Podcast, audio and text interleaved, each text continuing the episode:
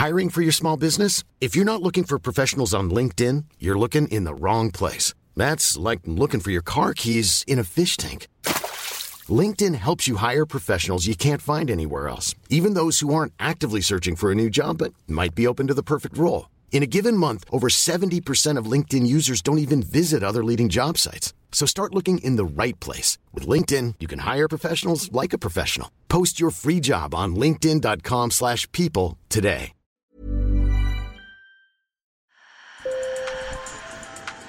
Bonjour. Hello. Hola. Marhaba bikoum. Sur le fil, Le podcast d'actu de l'AFP.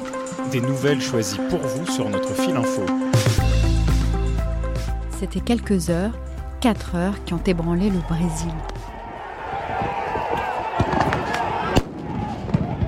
Dimanche 8 janvier, des partisans de l'ancien président d'extrême droite, Jair Bolsonaro, persuadés qu'il aurait dû remporter la présidentielle, ont saccagé les symboles de la démocratie brésilienne. Le Congrès, la Cour suprême, le palais présidentiel. Depuis, plus de 2000 personnes ont été interpellées et les mandats d'arrêt pleuvent. Paradoxalement, certains considèrent que le gouvernement du président de gauche Luis Inácio Lula da Silva, qui vient tout juste de prendre ses fonctions, est ressorti renforcé de l'épreuve.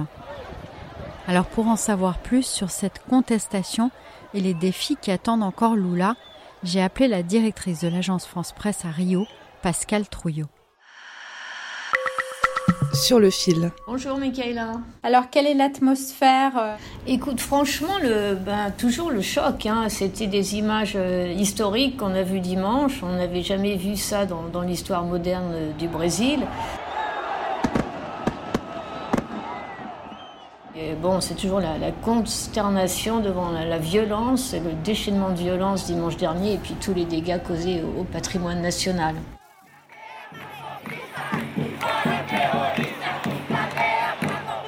Les manifestations de soutien à Lula se multiplient depuis dimanche. Ce qui me blesse, c'est l'impunité des personnes qui veulent mettre fin à la démocratie de notre pays pour laquelle nous nous sommes tant battus. Notre démocratie n'a que 30 ans et moi, je veux qu'elle dure des millions d'années. C'est une crise majeure, euh, évidemment, dès son entrée en fonction, mais à laquelle, quand même, il a, le gouvernement a finalement réagi avec beaucoup de fermeté. Ils ont prouvé quand même que la, la démocratie avait résisté. Ce sont de véritables vandales qui détruisent tout sur leur passage. Nous pensons qu'il y a eu un manque de sécurité et je tiens à vous dire que tous ceux qui ont fait ça seront retrouvés et punis. Oui, la sécurité était clairement très très défaillante. hein. Euh, On savait que des centaines de bolsonaristes allaient marcher sur le centre de Brasilia dimanche.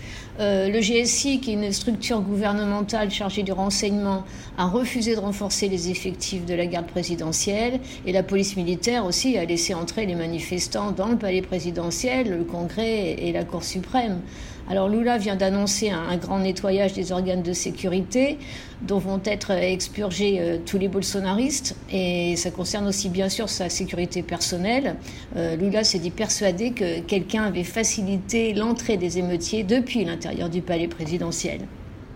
Tout de suite, Lula, il est rentré en urgence à Brasilia dès le soir. Il a obtenu très très vite un, soutien entier du pouvoir législatif et du pouvoir judiciaire. Il y a toutes les grandes capitales du monde entier qui ont vraiment exprimé leur, leur soutien sans faille à Lula, quoi. Les saccages ont été condamnés du bout des lèvres par Jair Bolsonaro. Mais ses partisans les plus radicaux n'ont pas forcément baissé les bras et certains se disent prêts à recommencer. Il y a encore des, un noyau dur de, de bolsonaristes euh, irréductibles qui sont prêts vraiment à, à tout faire pour l'empêcher de gouverner, ça c'est clair. C'est le cas de ce manifestant, Augustinho Ribeiro, tout juste libéré. Il assure qu'il va continuer. On doit juste se reposer et se préparer pour le prochain combat. S'ils pensent qu'ils vont nous intimider avec ça, ils se trompent complètement.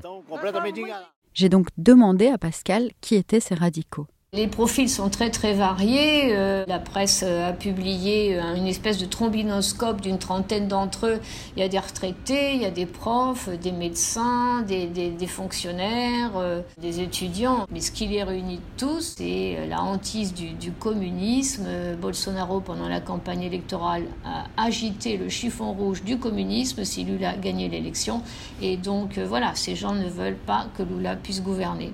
Comme dans le cas des événements de 2021 aux États-Unis, lors de l'assaut au Capitole, la désinformation joue un rôle important. C'est sûr que le parallèle entre, Bolsonaro et Trump, euh, il, est, toujours valide. Ce sont deux, dirigeants euh, qui ont absolument refusé le verdict des urnes, qui continuent à dire que l'élection leur a été volée et qui ont toujours un noyau dur de, de soutien qui sont absolument convaincus qu'en effet, euh, l'élection de Lula et de Biden aux États-Unis a été frauduleuse. Sur la suite, Pascal Trouillot préfère rester prudente, même si l'armée brésilienne reste loyale, ce qui est très important.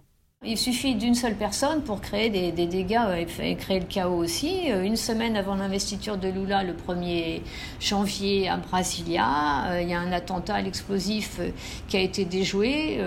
C'était un bolsonariste qui avait déposé une bombe dans un camion citerne et franchement, ça peut être très très grave. On n'est pas du tout, vu le contexte, à l'abri de ce genre d'événement au Brésil, ça c'est clair. Et puis bien sûr, il y a l'inconnu Bolsonaro.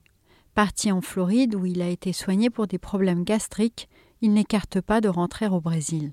Déjà là, on constate qu'il a toujours des soutiens qui sont extrêmement actifs et euh, violents et remontés. Donc, euh, même sans rien dire, finalement, euh, Bolsonaro, il arrive toujours à, semer une forme de zizanie et là, à faire un début de mandat extrêmement compliqué quand même pour Lula.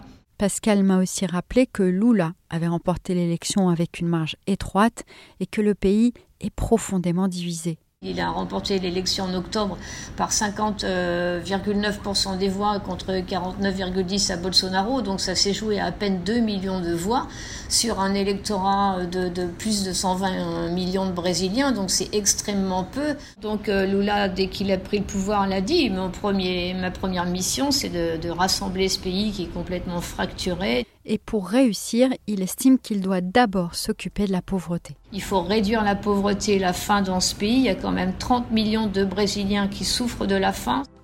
En même temps, Lula va aussi devoir affronter un lobby puissant, très bolsonariste, celui de l'agro-industrie, qui ne voit pas du tout d'un bon œil les mesures qu'il veut imposer pour sauver l'Amazonie. Sur le fil revient lundi. Merci de nous avoir écoutés. Bon week-end à vous. À très bientôt.